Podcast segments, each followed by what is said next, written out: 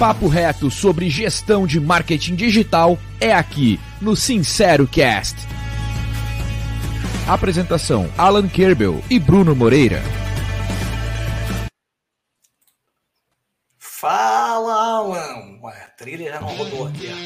Agora vai, agora vai.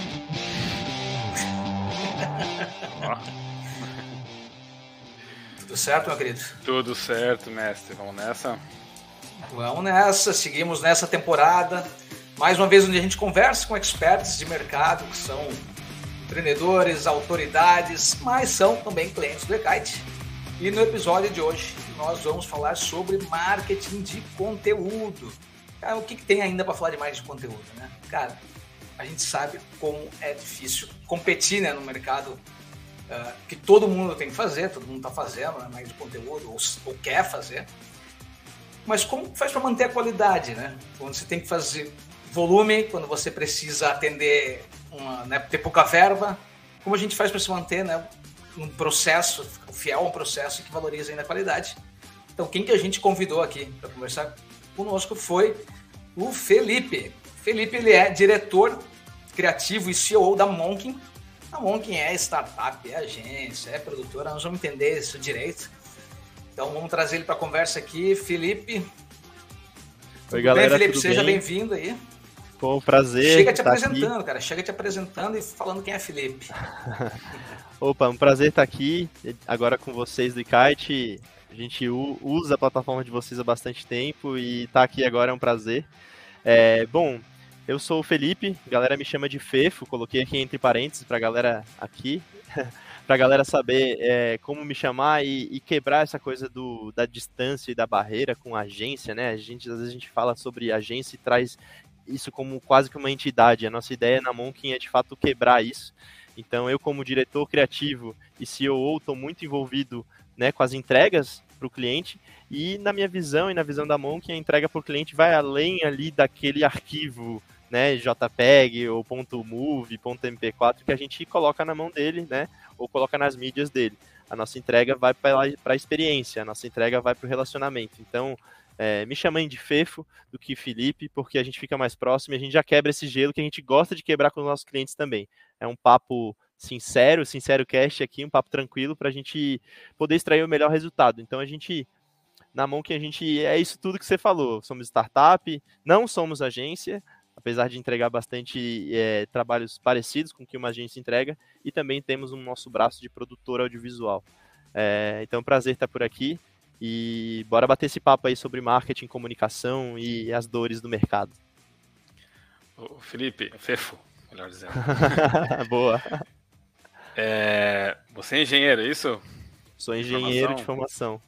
Conta um pouco essa história aí, como que você foi cair no mundo aí do, do marketing produção do visual. Engraçado porque eu tava na dúvida antes de entrar na faculdade entre odonto e engenharia. Odonto porque minha irmã fez odonto e engenharia porque sempre fui muito nerd. E aí é, acabei indo para engenharia, uma coisa que realmente eu era apaixonado, ainda sou muito apaixonado por tecnologia, pela engenharia num todo assim. Mas eu percebi que ao longo da minha trajetória, fazendo os estágios que eu fiz, que eu gostava mais era de resolver problemas do que de fato tá ali. Eu pensava, gostava mais da lógica da engenharia do que de fato do conteúdo da engenharia, sabe? Da densidade lá de disciplinas e tudo mais. Então, é, como eu sempre fui um cara muito ligado à tecnologia, peguei uma câmera na mão pela primeira vez e gostava de criar uma lógica ali para as histórias que eu contava, gostava de criar uma lógica ali para fazer diferente dos vídeos que eu assistia, enfim. Então acabou que é, a criatividade e trabalhar com conteúdo, com marketing, acabou virando a minha paixão, apesar de eu ter começado ali na engenharia, né? E aí eu fiz essa migração. Cheguei a fazer mestrado, inclusive, em engenharia, e fui para um caminho do mestrado onde eu criava coisas via impressão 3D. De novo, ligando mais ali, claro, a criatividade do que de fato talvez ao as entranhas ali da disciplina, né? Então, bom, chegou um momento que eu estava tava pesando entre o, o, a minha paixão, que estava sendo ali a comunicação, o marketing, o, o, o falar de marcas, e a, a, a, engenharia. E aí, cara, a Monkin começou a dar muito certo, graças a Deus, e eu tive que escolher um caminho. Então, segui o caminho criativo, Mas ainda vou voltar para engenharia no projeto futuro, um projeto ligado à criatividade, com certeza. Muito bom. Deixa eu até entender então, Felipe. Uh, nós começamos aqui falando sobre a Monkin ser startup, não ser agência, mas prestar vários serviços. Dá uma noção de, primeiro, por que tem, né? Por que se uhum. considera startup e o que, que vocês têm como principais serviços, né? O tá. que, que vocês entregam para se considerar também produtora, agência? Dá um, uhum. um overview para nós. Beleza, boa. É, primeira coisa, por que uma startup, né? Eu acho que é, os nossos serviços, de fato, eles compreendem muito aquilo que uma produtora e uma agência entrega, mas a gente se considera uma startup, e eu já vou dar uns exemplos, é, mas por que a gente se considera uma startup? Porque desde cedo a gente se conectou com um mercado de inovação, e a gente aprendeu ali no dia a dia a agir como uma startup. Então, no fim, a gente virou uma startup sem perceber que a gente estava agindo como uma startup.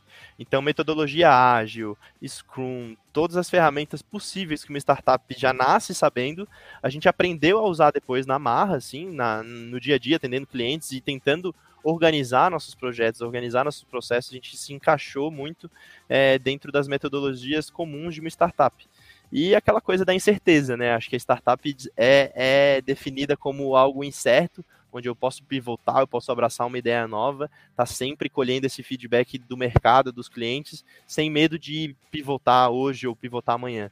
Então acho que a gente é muito essa, tem muito essa cara, e por isso que é, é difícil a gente falar que a gente é uma agência produtora, porque beleza, eu entrego mídias sociais, eu entrego vídeos, de todos os formatos possíveis, então, seja um documentário, um aftermovie de um evento, uma cobertura, seja um podcast, seja um vídeo de um produto específico, é, mas eu também entrego uma estratégia por trás disso, sabe? Eu não sou apenas um fornecedor, eu não gosto só de entregar meu arquivo MP4 na mão do meu cliente e agora faz o que você quiser. Eu gosto de publicar, acompanhar os resultados e muitas vezes discordar do meu cliente. Quando ele chega pedindo uma live, eu analiso o que, que a marca tem em volta e entendo que para ele uma live não vai funcionar, e sim vai funcionar um, um, um conjunto de, de shorts, né, que a gente chama, que é para reels ou para shorts ali no YouTube, né?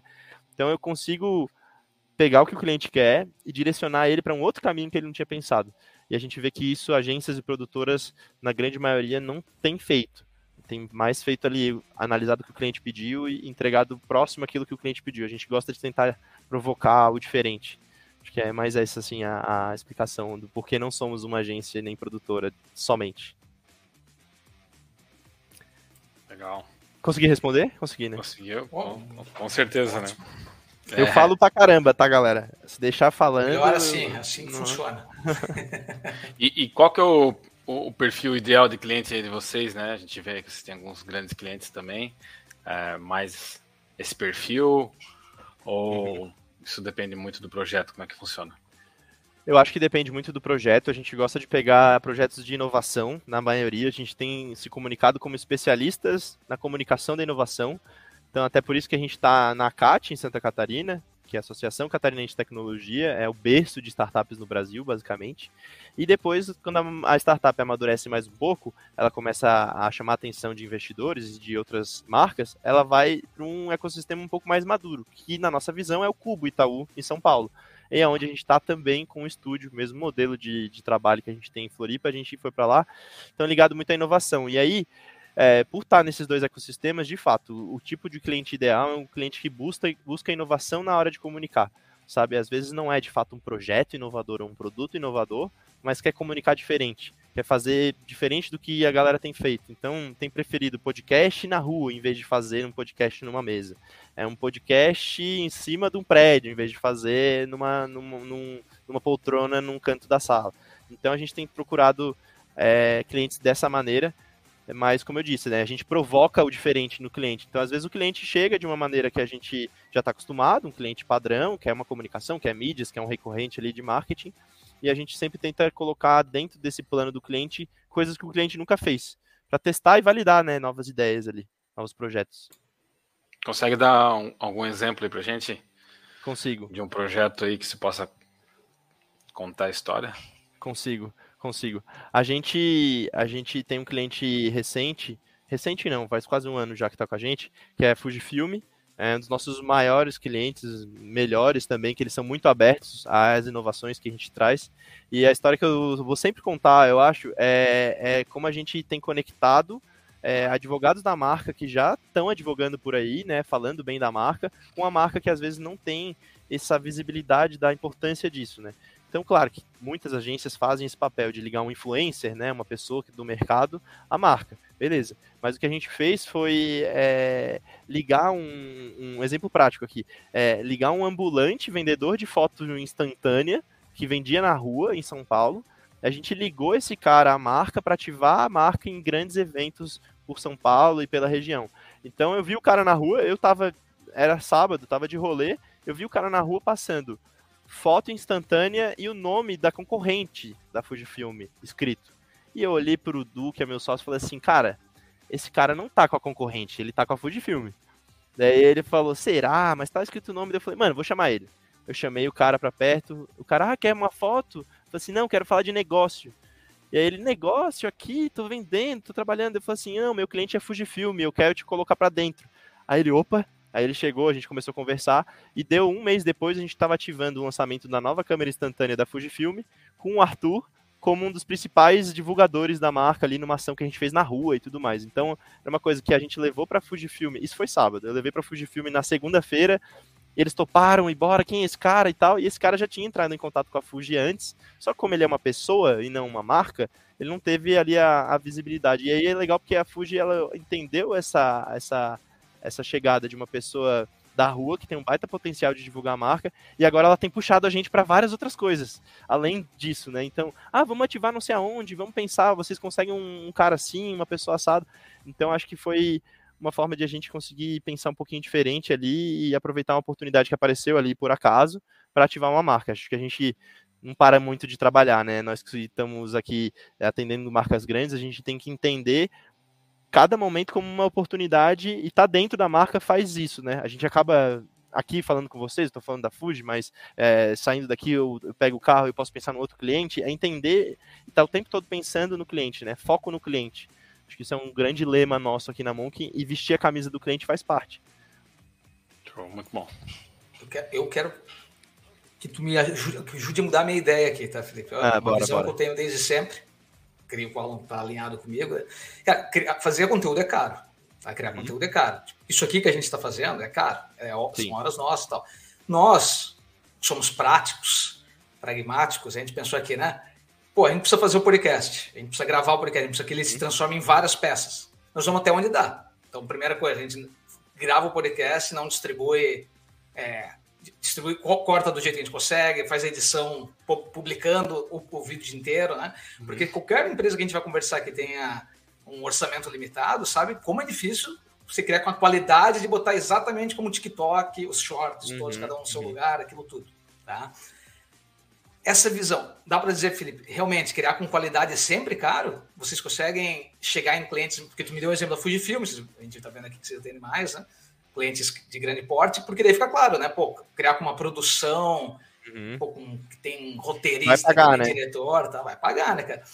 Eu quero entender, tipo, existe é, criar conteúdo é caro, dá para dizer isso? Tu concorda comigo? Tu dizer, não, existe forma de fazer isso barato e a gente sabe qual.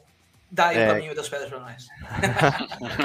Ó, é difícil falar isso porque é, primeiro respondendo já de direto, né? Dá, dá para criar conteúdo de forma barata. Isso dá. Com que você tem aí em casa, com certeza. É, eu sempre eu mudei muito a minha cabeça quanto a isso, sabia? Porque como eu comecei por paixão, é, até eu estava falando num podcast da Fujifilm, que eu fui convidado, falando sobre isso, de fato.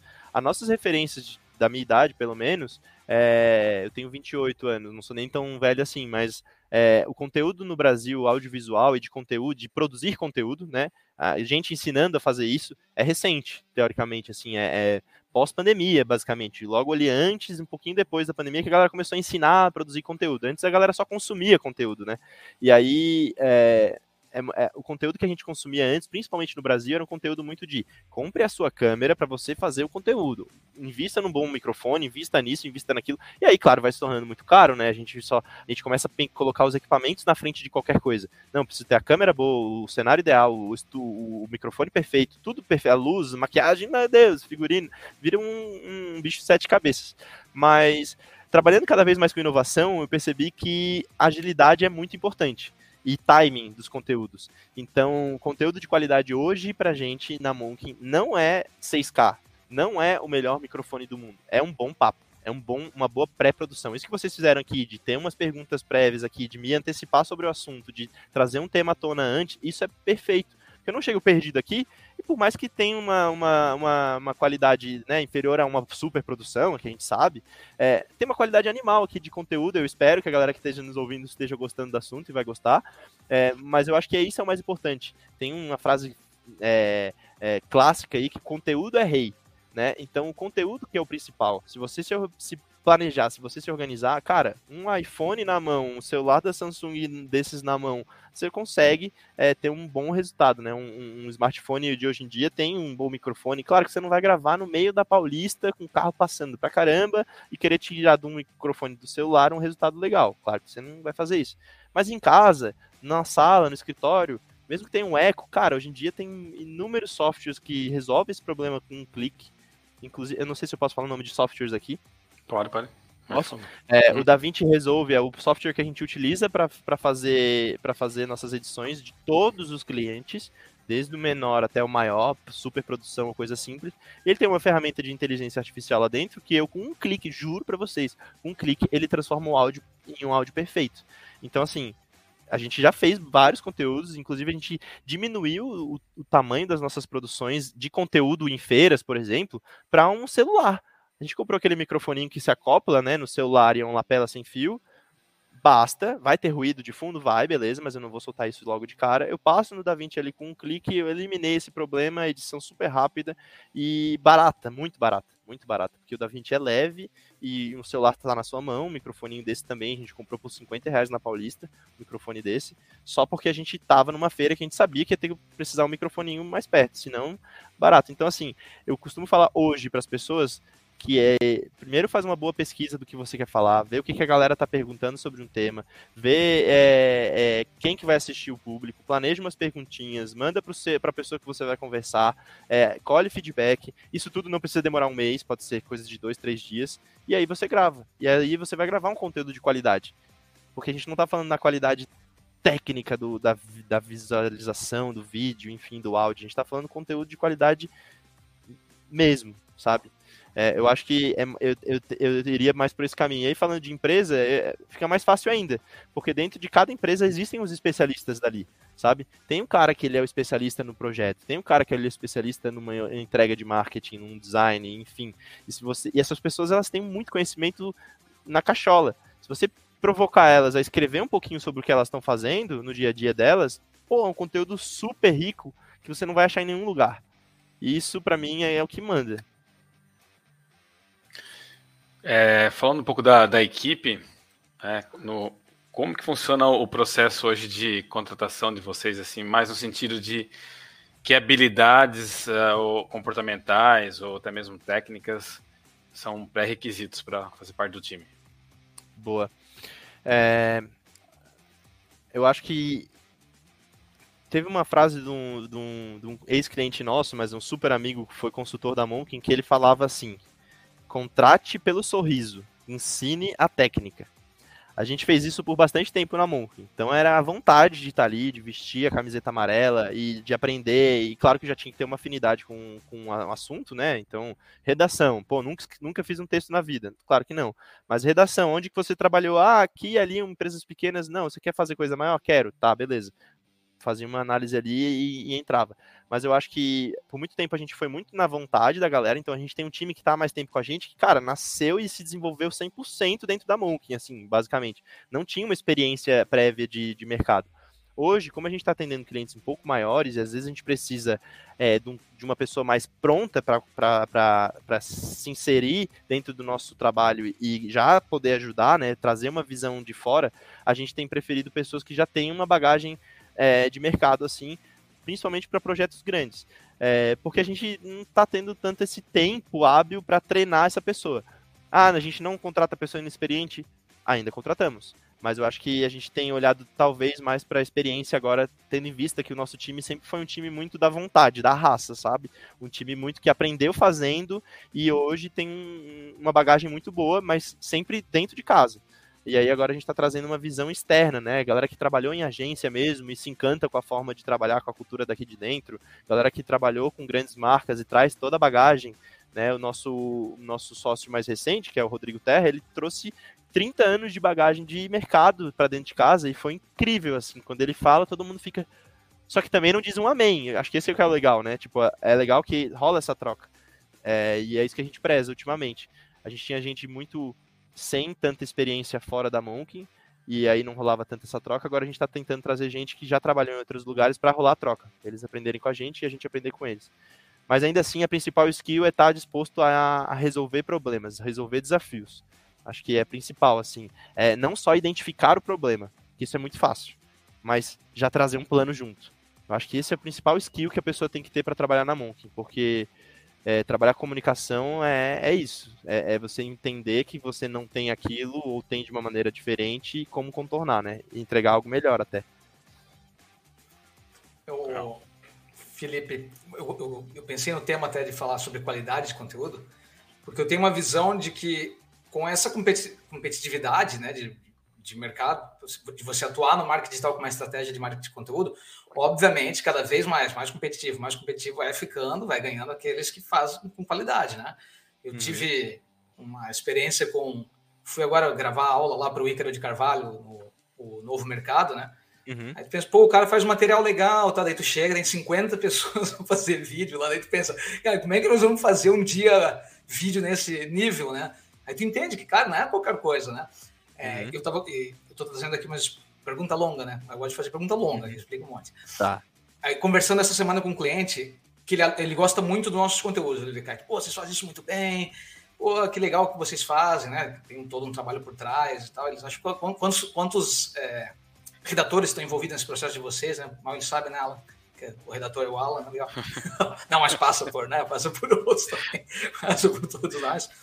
E, e eu, me, eu vejo muito esse caminho do mercado, sabe? Por mais que né, você é pequeno, pode criar conteúdo, e a qualidade sim está no, no que você está dizendo, né? mas, cara, o, o, caminho que as coisas vão tomando vai cada vez ficando muito difícil você competir sem também a verba na qualidade de, de produzir, né? Tipo, e além do que, nós sempre falamos muito, né? De, mas também não adianta criar conteúdo é uma frase que eu sempre falei das antigas, já Felipe que era. Não adianta você contratar o, o Steven Spielberg, aqui no caso eu vou trocar o Steven Spielberg por Felipe, Fefo, vou trocar por Fefo. Não adianta você contratar o Fefo, contratar a Monk, produzir alto conteúdo, mas só sobrar dinheiro para botar de madrugada na rede TV, aquele conteúdo, né? Ou seja, não tem ninguém vendo.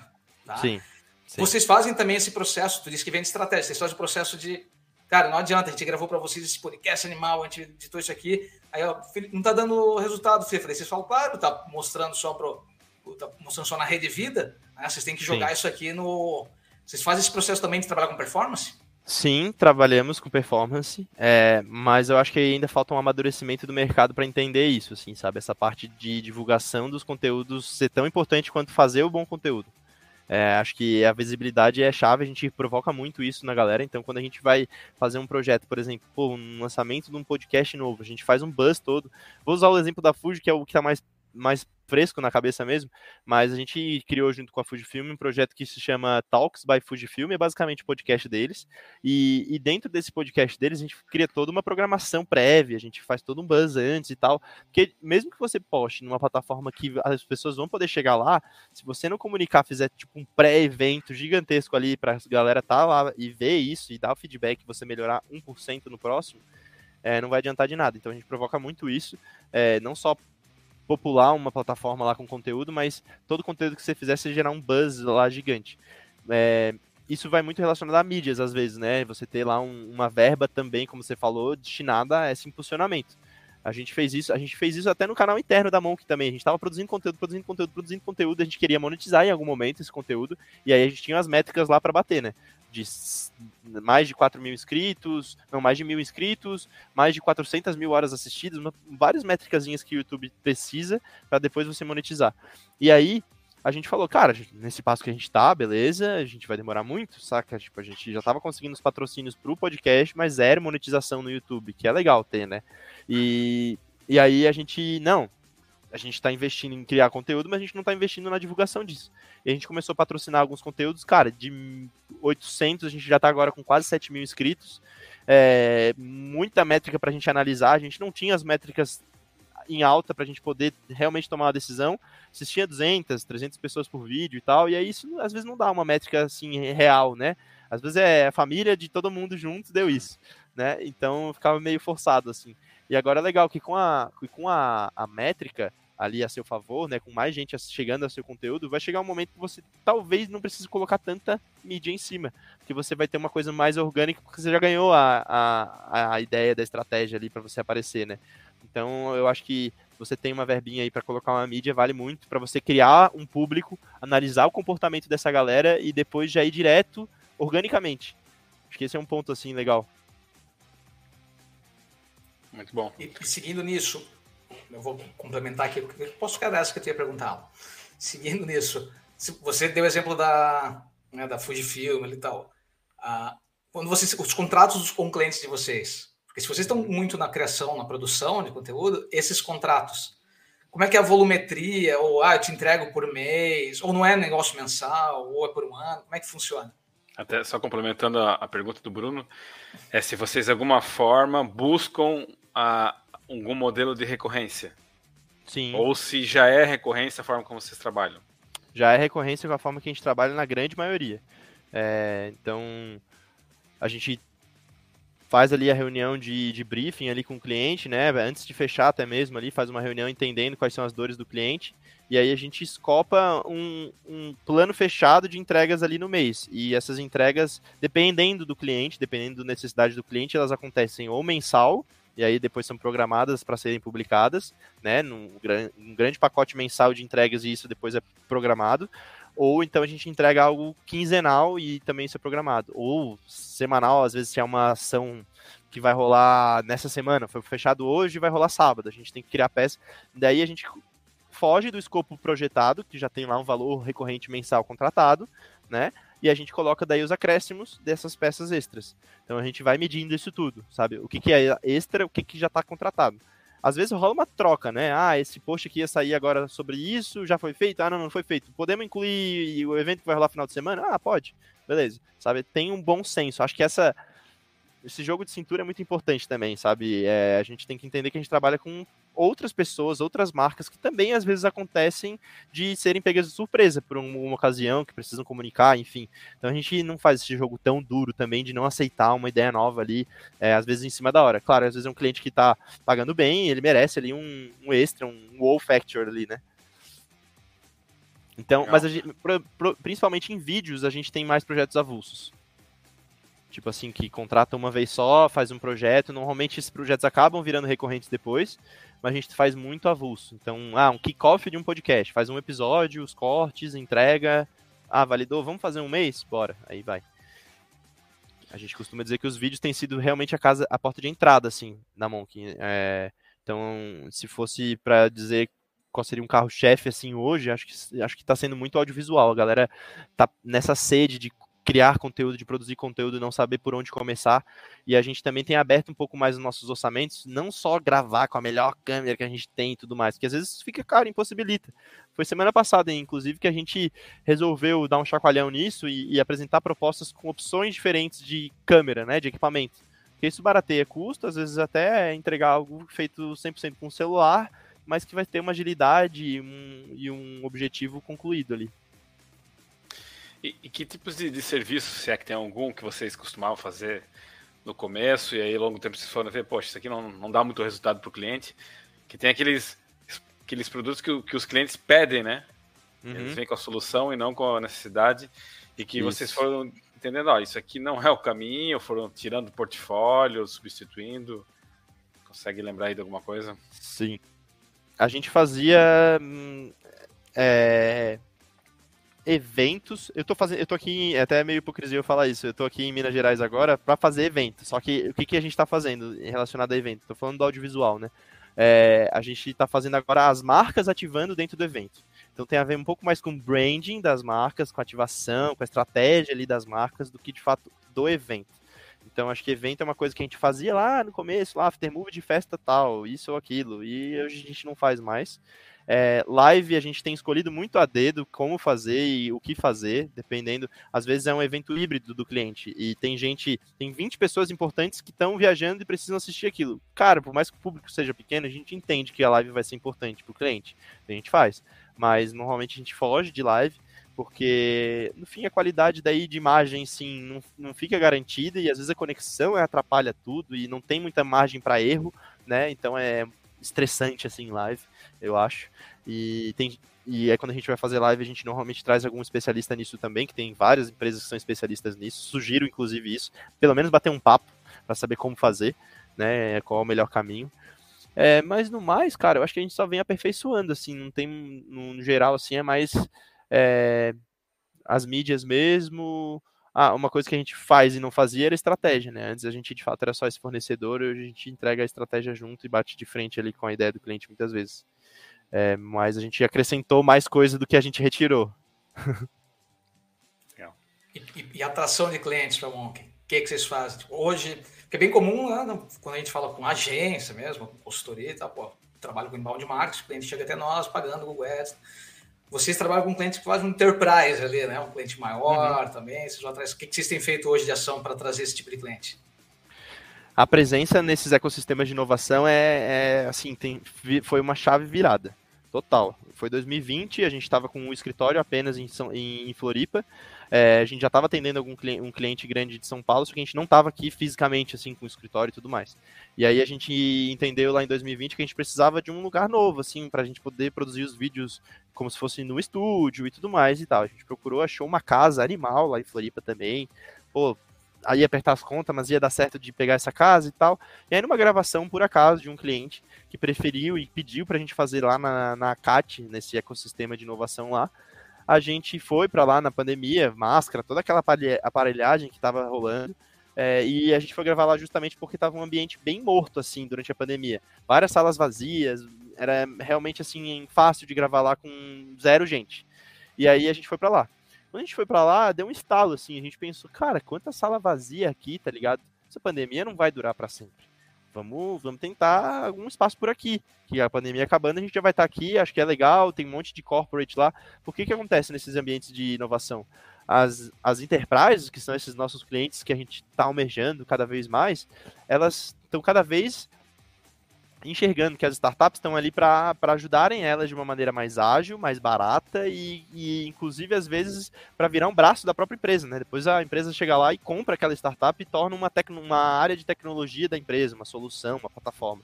Então, as, as corporates enxergam a inovação aberta, que é o nome disso, né? pra, como uma baita chance de, de fazer diferente no mercado delas. E aí a gente tomou essa frente antes, a gente já estava lá. Então a gente, a gente conseguiu abrir um estúdio lá dentro da CAT, nessa época de pandemia, ninguém indo lá, acreditando muito que aquilo ia mudar. E mudou já. No Cubo foi a mesma coisa. Então acho que o que a gente mais tem feito foi se comunicar com inovação. E aí a gente pega um projeto de inovação hoje, amanhã a gente pega a marca principal da, da Enterprise, sabe? Então a gente tem trilhado um pouco esse caminho, assim, e a gente hoje é especialista em inovação mesmo, assim. Muito bom. E quem que. É, já tinha alguém em São Paulo ou algum sócio teve que fazer a mudança? Algum sócio teve que fazer a mudança. o Edu, ele é meu sócio, é meu primo também, a, desde que a gente nasceu, claro, né? Mas ele é super amigo meu, além de primo, é super amigo meu, brother mesmo, irmão. E, e aí foi, participei muito dessa, desse processo de mudança dele, assim. É, foi um super desafio, pô, agradeço ele imensamente por ter feito essa movimentação. É, e aí ele veio para São Paulo para estar tá próximo, até porque ele também era muito o cara, ele é até hoje o cara comercial, né? Então, se tivesse alguém para vir para São Paulo, era era para ser ele. E aí ele veio, arriscou tudo assim. É, lá em Floripa ele morava com a família, aqui ele veio morar primeiro num hotel, depois até achar um lugar. Hoje ele está num, num, lugar bem legal, próximo do Cubo também. Então foi uma vira... mais uma virada de chave vindo para São Paulo, atender o cliente mais próximo. E olha que engraçado, a... veio para atender um cliente mais próximo. E esse cliente mais próximo, quando saiu dessa empresa que ele estava trabalhando, virou nosso sócio, que é o Rodrigo Terra. Então, Legal. essa proximidade do Dudu ter vindo para São Paulo, ter criado essa conexão com o cliente aqui, fez o próprio cliente enxergar na Monk uma nova fase da vida, assim, né? De empreender daí. Então, foi, foi bem legal. Foi todo Pô, sentido. bola. História muito legal. É verdade. É, bem, primeiro, o que eu vou dizer, Felipe, é obrigado, cara. Tipo, é muito difícil, parabéns para a Monk, é muito difícil criar conteúdo de qualidade. Fazer esse processo, cara. E, e eu, eu, a minha visão é que está cada vez mais difícil que cada vez aparece uma rede nova que tu precisa cortar o editar de outro jeito. Né? Mas eu acho que a dica fica sempre faça primeiro a qualidade, ela né? faça, foque no conteúdo primeiro, né? E depois a qualidade vem à medida que você é. contrata uma empresa que nem a Monkin para te ajudar, que você tem alguém para fazer esse processo. Por exemplo, a nossa evolução aqui é um dia ter alguém na, fazendo para nós aqui o processo de vou cortar o vídeo especialmente para o TikTok. Né? Certo. Vídeo especialmente, cara, isso é vai difícil. funcionar. É, quem quiser saber mais sobre conteúdo de qualidade. Eu vi que, que tanto o canal da Monken no YouTube quanto o blog da Monken fala sobre isso. Né? É, é, é, talvez uma das coisas que mais nos pedem aqui quando eu estou atendendo cliente, a indicação é produtora, produtora, tem alguma produtora uhum, e tal, depois, uhum. pô, uma produtora que já tem essa pegada de estratégia, faz bastante diferença, né? Sim. Então, obrigado por compartilhar conteúdo, obrigado por nos falar um pouquinho sobre a Monken, tá?